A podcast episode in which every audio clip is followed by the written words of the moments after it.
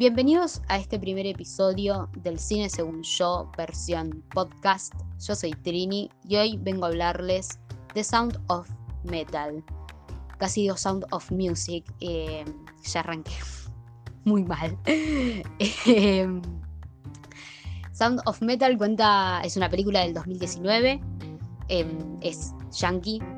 cuenta la historia de Rubén o Rubén, un baterista de heavy metal que queda absolutamente sordo. Em, es una historia que se narra exclusivamente en presente.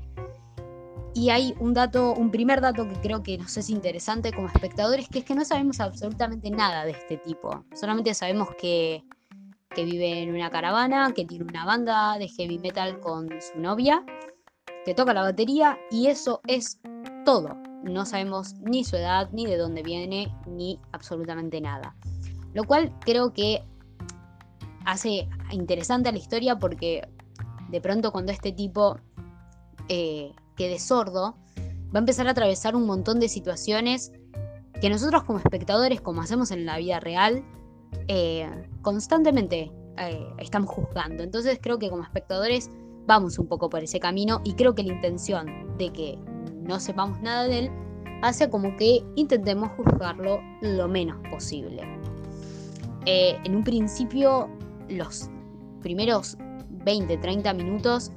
la verdad que estaba muy frustrada mientras miraba esta película porque pensaba, eh, bueno, este tipo no, no no le está interpelando ni un poco, yo estaría gritando y a las patadas porque me acabo de quedar sorda y acabo de perder la oportunidad de mi vida de, hacer lo que siempre quise hacer, que es en el caso de este personaje, música, y de repente todo lo que hizo durante su vida se fue al tacho. Eh, en un principio él, es, una persona que, que va a costarle mucho interiorizarlo,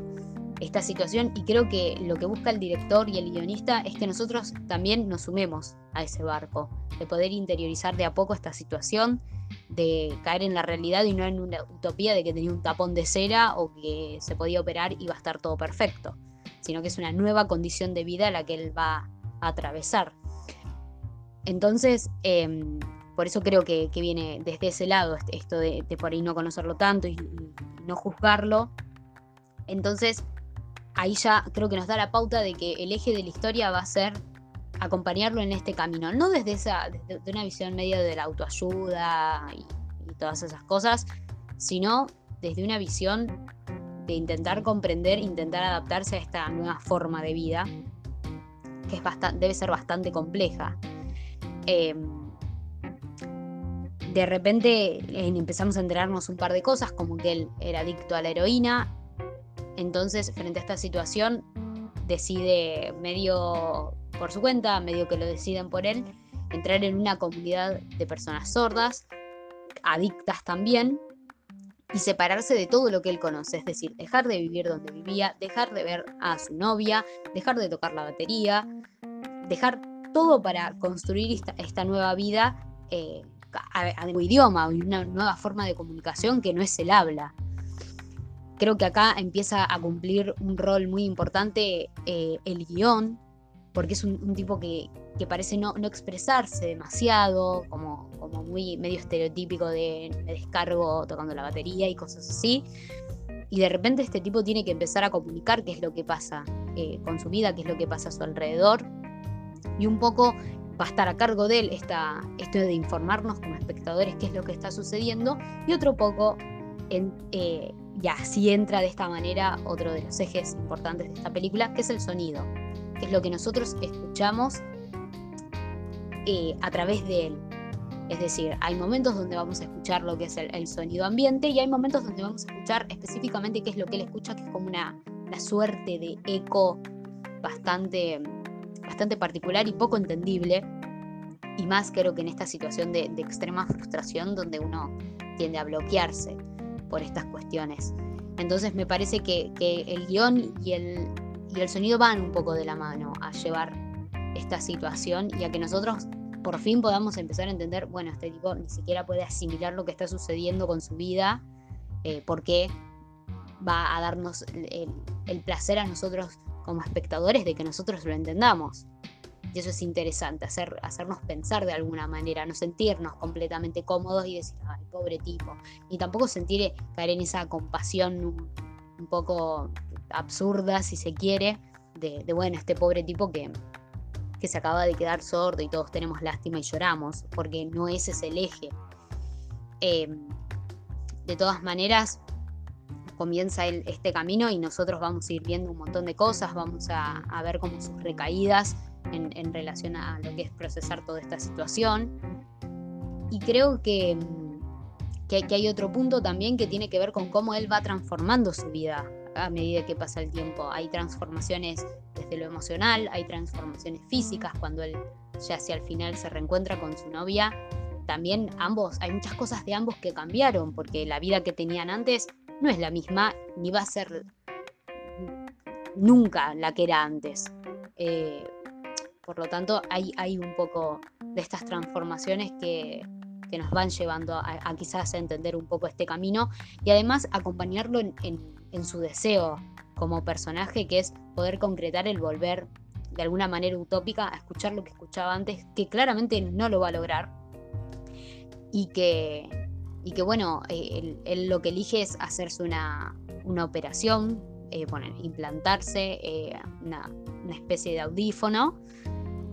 que, en un momento tiene donde en un momento tiene una conversación con, otro personaje acerca de, de qué tan relevante puede llegar a ser, o sea, qué tanto puede cambiar para él el, tener estos audífonos o el quedarse con, con,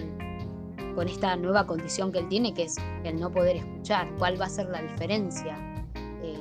qué tanto va a cumplir las expectativas de él, porque él en algún punto tiene un deseo que es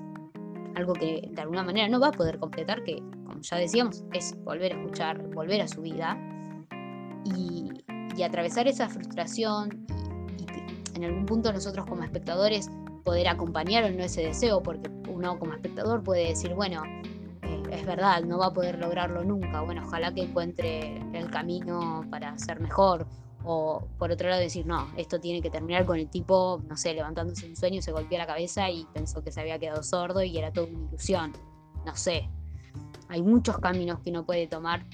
como espectador donde puede decir, bueno, lo acompaño, bueno, lo juzgo, bueno, no me prendo en esta, dejo de ver la película. Me parece que eso es interesante, tener como muchas opciones y muchos caminos de análisis también. Eh, por otro lado, es una película que si bien está fuertemente vinculada con la música, no hay música. Y eso es importante también porque, porque bueno, tiene que ver con, el aprender a apreciar, eh, en entender el camino de, esto que, para muchos es tan importante y tan trascendente en, su existencia, que es la música, entender qué importancia tiene para él. Porque antes por ahí, si bien él pensaría esto es un análisis que hago yo, ¿no? Tal vez no sea así, pero él pensaría que, que la música es parte de su vida y ya, pero no, no había tomado la conciencia suficiente hasta el momento en el que él queda sordo. Y creo que hay un par de películas que ya vienen, ¿no? Con un poco de, de esto de, de, apreciar ciertas cuestiones que son cotidianas de, de, la vida, como es el caso de Soul, y un poco antítesis al caso de Whiplash y y La La Land. Para eso les recomiendo un video que está en el canal de Ba Magazine, donde hace un mejor análisis sobre cómo deja parados a los músicos eh, películas como Sound of Metal y Soul y como Whiplash y La La Land, donde tienen una visión un poco más americana, si se quiere, de esto del sueño y, de qué tiene que atravesar uno para llegar em, cuánto, cuánto uno va a dejar por ello. Por lo tanto, me parece que, si vieron las cuatro películas está buena para hacer cierto parámetro entre, entre lo que sucede en unas y otras y cómo nos vemos interpelados nosotros como, como espectadores, que eso también me parece muy importante, porque, porque sin, sin espectadores no habría, no habría historias para contar. Digo, la función un poco del guion es que nosotros nos sintamos interpelados, eh, que querramos que, nuestro protagonista llegue a ese deseo, queremos sentir empatía. Si, eso no sucede, y no, sé si tiene tanto sentido. Entonces, creo que esta película es un muy buen ejemplo de, cuáles son, un ejemplo realista si se quiere, ¿no? De, cuáles son los objetivos, de qué objetivos dentro de esos vamos a poder cumplir o no, qué es lo que hay que atravesar para cumplir todo eso y cuál va a ser el resultado. Porque uno puede creer que, frente a ciertas situaciones uno acciona de una manera y las cosas se van a, equilibrar y tal vez no sea así. Entonces me parece que un poco esta película es un aprendizaje de eso, de, que no, no, siempre todo es como uno, como uno quiere y que hay que vivir en algún punto con esa frustración. Así que ante todo se las recomiendo, espero que la vean. Em, la pueden encontrar en Amazon Prime. Y eh, bueno, espero que les haya gustado. Yo soy Trini del Cine Según Yo. Así pueden encontrarme en Instagram y nos vemos la próxima.